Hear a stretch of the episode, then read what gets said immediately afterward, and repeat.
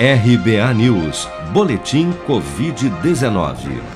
Segundo a última atualização do painel Covid-19 do Ministério da Saúde, somente em 24 horas foram notificados pelas secretarias estaduais de saúde 7.359 novos casos e 185 mortes pela doença no Brasil nesta terça-feira, elevando para 601.398 o total de óbitos causados pela Covid-19 desde a primeira morte confirmada em março do ano passado.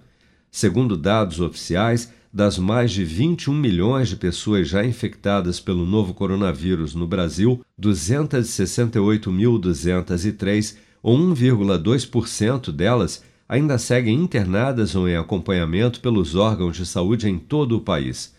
Dados do Programa Nacional de Imunização apontam que até esta terça-feira, 149.910.126 pessoas, ou 70,8% do total da população do país, já haviam recebido a primeira dose de vacina contra a Covid-19, sendo que destas, 100.324.302, ou 47,4% dos habitantes do Brasil, também já foram imunizados com a segunda dose ou dose única contra a doença. Um estudo ainda preliminar realizado no Reino Unido e publicado na plataforma MedRxiv na semana passada aponta que a variante Delta provocou mais sintomas em crianças e adolescentes, sobretudo febre e dor de cabeça, mas sem causar quadros mais graves de Covid-19.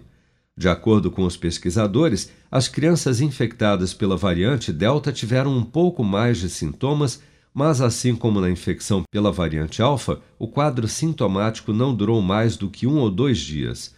O pediatra e infectologista Renato Kfouri ressalta que, com o avanço da vacinação de adultos e adolescentes, os casos de crianças menores de 11 anos com Covid parecerão proporcionalmente maiores daqui para frente mas apenas pelo fato deste público não ter sido imunizado contra a doença. A doença residual, ou seja, os casos que vão sobrando dessa minoria dos casos que vão sendo produzidos, começa a acontecer com mais proporção entre não vacinados. Ou seja, as crianças e adolescentes, que são o público aí menos vacinado, vão corresponder à doença residual, não é um aumento, é uma distribuição proporcional diferente. As crianças e adolescentes comporão uma porcentagem maior dos casos graves.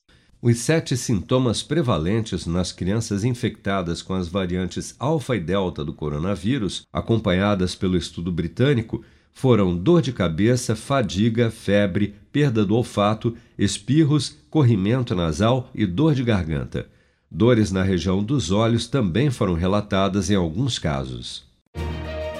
Com produção de Bárbara Couto, de Brasília, Flávio Carpes.